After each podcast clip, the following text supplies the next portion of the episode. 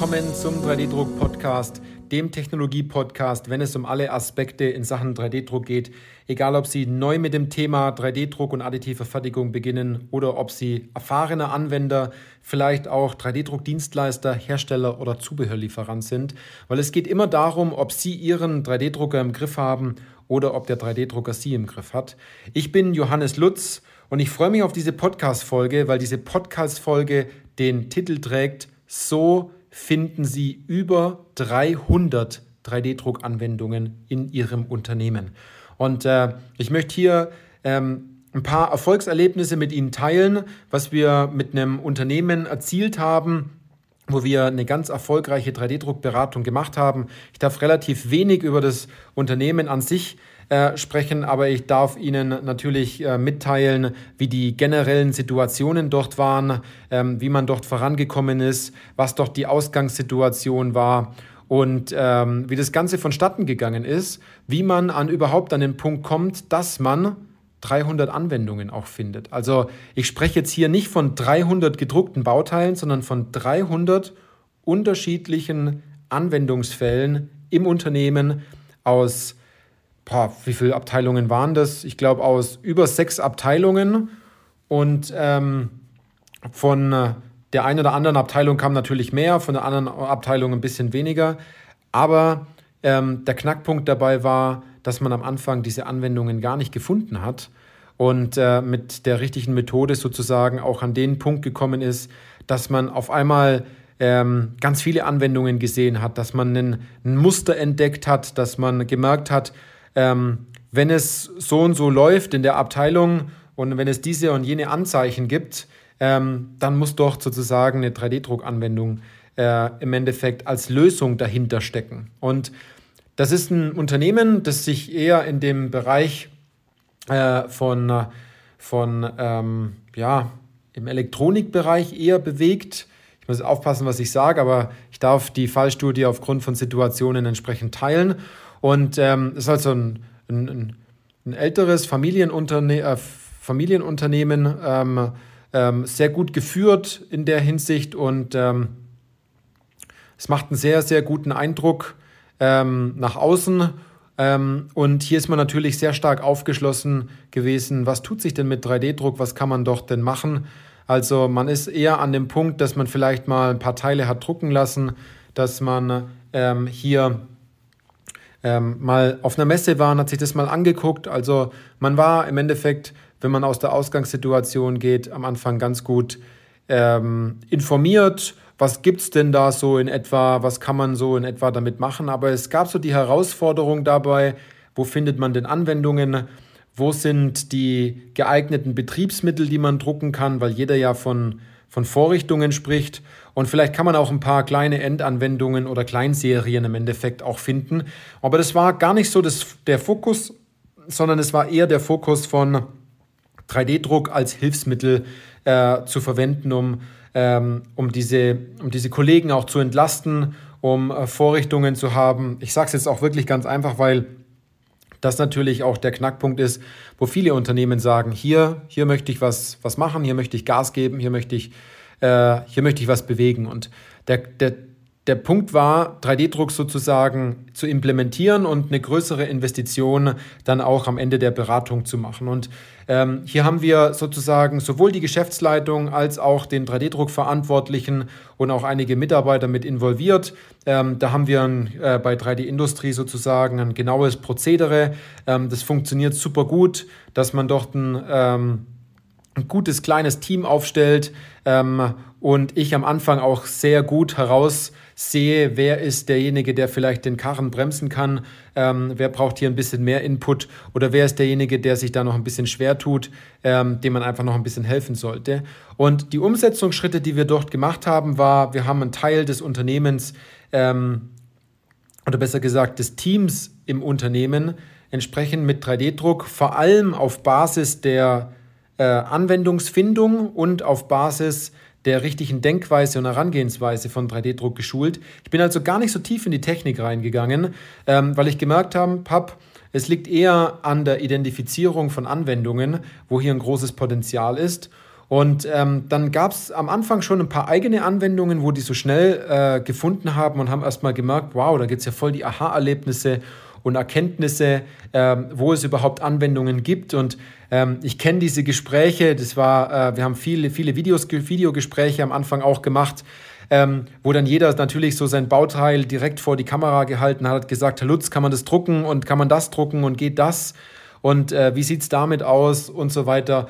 Und es war auch super gut, weil die relativ schnell auch dann gelernt haben, ähm, wo, wo ist denn das Potenzial im Unternehmen? Und ich bin da auch ganz ehrlich, ich sage dann, nee, das macht keinen Sinn, das zu drucken. Ähm, ähm, oder gibt es überhaupt mit dem Bauteil überhaupt ein Problem, warum man das überhaupt drucken sollte? Also habe ich schon viel erlebt in der Vergangenheit jetzt.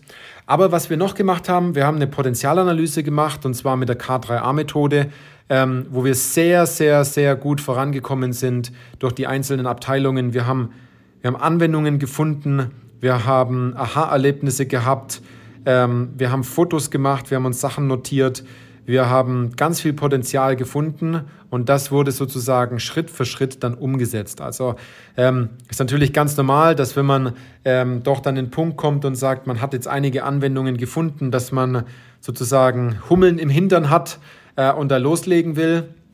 Und äh, Dadurch, dass wir natürlich dann auch gesehen haben, welche Technologien sich dort entsprechend auch durchsetzen, wurde auch relativ schnell herausgefunden, ähm, welchen Drucker man dort auch kauft.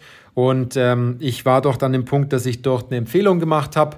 Aber ähm, wo das Unternehmen dann den Drucker kauft, das ist mir dann total offen.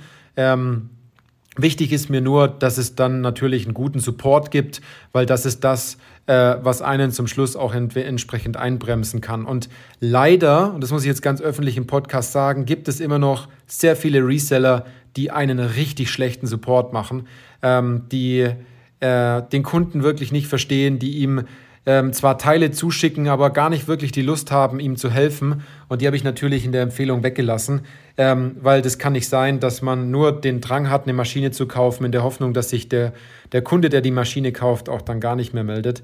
Ähm, der wird sich auch nicht mehr melden, weil er einfach auch dann mega sauer ist und wird dann in Zukunft einfach auch die Maschine woanders kaufen.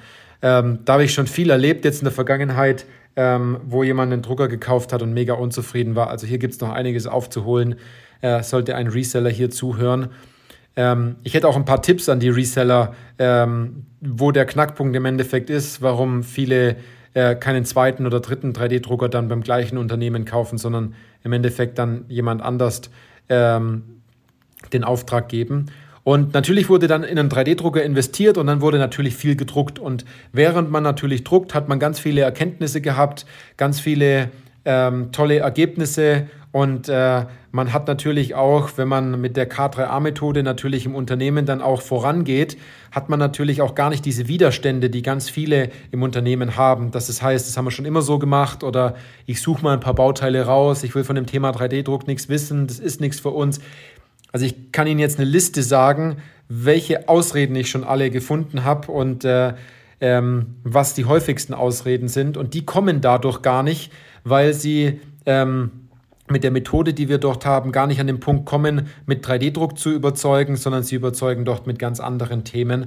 Ähm, und es ist natürlich für den Kollegen und, äh, und die Kolleginnen und Mitarbeiter ähm, und die Belegschaft im Unternehmen natürlich auch was ganz Tolles, wenn man durch Bauteile sozusagen viel schneller vorankommt, wirklich Geld und Zeit spart und es selber auch spürt ähm, in der Umsetzung. Nicht, dass man jetzt vorher eine Metallvorrichtung gehabt hat und man sich denkt, es ist halt ein Bauteil, das haben wir halt seither gefräst, aber das wollen wir im Endeffekt gar nicht fräsen.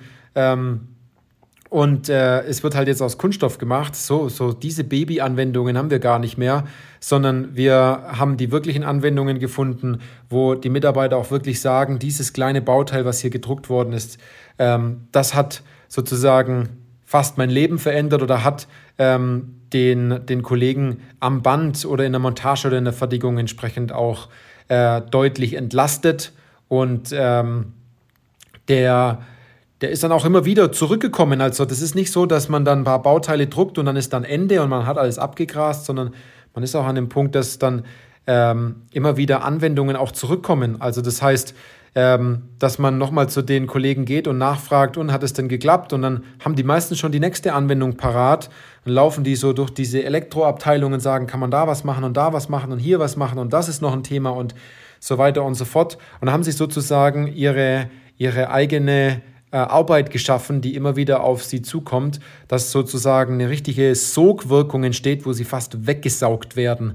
Ähm, das heißt dann, dass sie am besten nochmal mit der äh, mit der Geschäftsleitung sprechen, um nochmal Budget zu kriegen, um die nächsten Schritte sozusagen zu gehen, ähm, dass sie in den nächsten Drucker investieren dürfen, weil und das sage ich auch ganz ehrlich, wir haben Anwendungen gefunden, nicht nur bei diesem Unternehmen jetzt in diesem, diesem, dieser Fallstudie, sondern auch bei anderen Unternehmen, ähm, da wurde mal kurz 30.000 Euro eingespart. Also ähm, wenn man das aufs Jahr rechnet, durch die Einsparung von Zeit und Geld, da macht es dann, ist aus meiner Sicht dann gar kein, gar kein, es ist absolut kein Thema mehr, darüber nachzudenken, eine Vorrichtung für 600, 700 Euro zu drucken. Äh, entsprechend, wenn diese Vorrichtung im Endeffekt dann über ein Jahr gesehen auch äh, knapp äh, 30.000 Euro einspart. Und ähm, ich würde die Vorrichtung sogar drucken, wenn sie 15.000 Euro kosten würde, weil die, 15, die anderen 15.000 Euro sozusagen auch wiederum eingespart werden. Also das ist halt so der, der, der große Effekt da dabei, dass ähm, man gar nicht weiß, was ist denn wirklich die Einsparung zum Schluss, weil man sich dort gar nicht wirklich rantraut. Und hier haben wir ähm, tief reingeguckt und haben herausgefunden, dass man hier ganz, ganz viele Anwendungen auch ähm, durch einen anderen Weg finden kann. Und äh, ich weiß mittlerweile ganz genau, wenn ich ein Unternehmen anschaue von außen, ähm, also von außen meine ich auf der Webseite, wenn ich mit den Leuten spreche, dort habe ich schon alleine schon bestimmt schon 30, 40 Anwendungen im Kopf, wenn der mir davon erzählt, dass er eine Abteilung hat, wo, wo Teile beschriftet werden. Wenn er eine Elektroabteilung hat, fallen mir sofort Anwendungen ein. Ähm, und nicht die Basisanwendungen, die man jetzt kennt aus... Äh, aus den Zeitschriften, sondern äh, Anwendungen, die haben sie so noch nie gesehen in Zeitschriften, wo jeder sagt, oh, da haben wir noch nie drüber nachgedacht. Genauso auch in der mechanischen Fertigung oder auch in der Endmontage äh, oder in der Montage von Baugruppen. Zum Teil auch ähm, im, im Chemiebereich, wenn äh, es äh, solche kleinen Abteilungen gibt, wo äh, bestimmte Sachen geätzt werden oder man mit Schmierstoffen hantiert. Dort gibt es überall Anwendungen, wo ich schon was gesehen habe. Also wenn Sie an dem Punkt sind und Sie wollen auch 300 Anwendungen in Ihrem Unternehmen finden ähm, und Sie ähm, denken sich auch, wie, wie komme ich denn da überhaupt hin? Wo sind diese versteckten Anwendungen, äh, die man vielleicht jetzt noch gar nicht sieht? Dann ähm, kommen Sie einfach zu uns ins kostenfreie Strategiegespräch mit uns den Link dazu finden Sie in den Show Notes des Podcasts. Und dann wird Sie ein Teamkollege bei uns aus dem Team anrufen, wird erstmal nachfragen, ob und wie wir Sie dabei unterstützen können. Ähm, der wird ein kurzes Gespräch mit Ihnen führen und dann äh, gehen wir die nächsten Schritte sozusagen an. Dann zeigen wir Ihnen auch einen Weg auf, wie Sie genau an diese Anwendungen kommen, von denen sozusagen die anderen noch nie gesprochen haben, die aber wirklich viel Zeit und Geld einsparen und Ihre Innovationskraft äh, im Unternehmen auch deutlich steigert. Also, in diesem Sinne, machen Sie es gut und vielleicht sehen wir uns auch dann im kostenlosen Strategiegespräch. Bis dann!